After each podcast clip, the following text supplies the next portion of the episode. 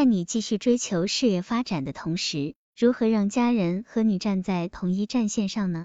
这里有两个非常重要的技巧，一是让你周围充满能帮得上忙的人，二是找一个足够珍惜、尊重你的同事，让你能够管理自己的工作日。对于职场女性来说，要一边抚养孩子，一边兼顾事业，是件相当不容易的事情。于是，女人们在辛苦照顾孩子的同时，还得小心翼翼工作，更不得不放弃许多有挑战性的任务，甚至是升职机会。可是，如果你同时还是个有野心的职业女性，一定会对目前这种状态心怀不满。不仅因为你需要更多的收入和升职带来的个人成就感，更因为你身处在一个如果没有不断提升自己就会渐渐落后甚至被淘汰的职场环境中。那么，如果你现在正处于一种家庭与事业的双重轨道上，你既要承担照顾孩子或赡养老人的责任，又想在事业中成为赢家，你该怎么办呢？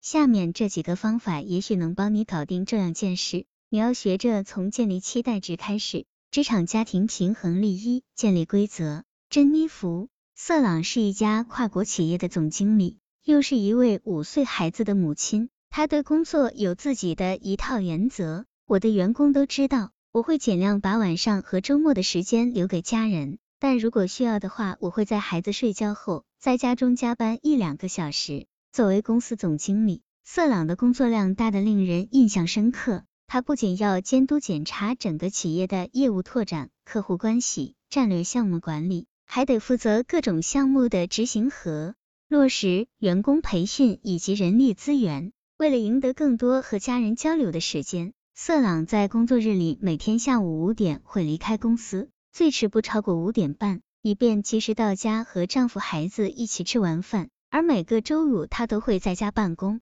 当然，在员工和公司需要时，色朗还会在孩子们入睡后继续工作一段时间。你得坐下来跟家人好好聊聊，告诉他们为什么你必须要在孩子睡觉后继续工作。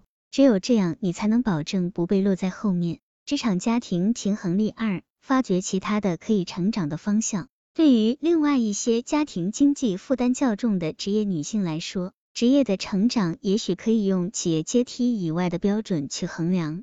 如果你愿意在职业轨道上考虑一条非传统意义上的道路，你的机会其实有很多。例如，你可以继续待在原来的职位上。但同时选择一些更高级别的项目来做。要做这样的项目，你需要在工作中表现得更有进取心和创造力，这样你就可以在工作时间专心投入项目，而这个项目也会带给你更可观的收益。想想看，你有哪些特殊技能，然后在那些与你的技能相关的价值较高的项目上多花些时间，这是值得的。职场家庭平衡力三：找到正确的支持方式。在你继续追求事业发展的同时，如何让家人和你站在同一战线上呢？这里有两个非常重要的技巧：一是让你周围充满能帮得上忙的人；二是找一个足够珍惜、尊重你的同事，让你能够管理自己的工作日。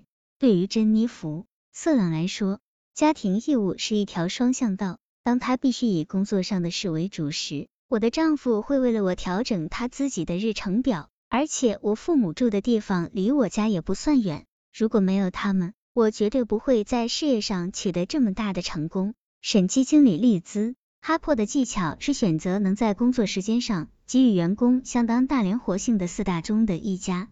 这位四个孩子的母亲说，孩子们上学的时候，我可以每周工作五天，每天六到七小时；而暑期来临，我可以工作一整天，每个星期休一两天。不过，即使在休息的时候，我也会尽量保持网络在线，接客户的电话，也会定时查看邮件。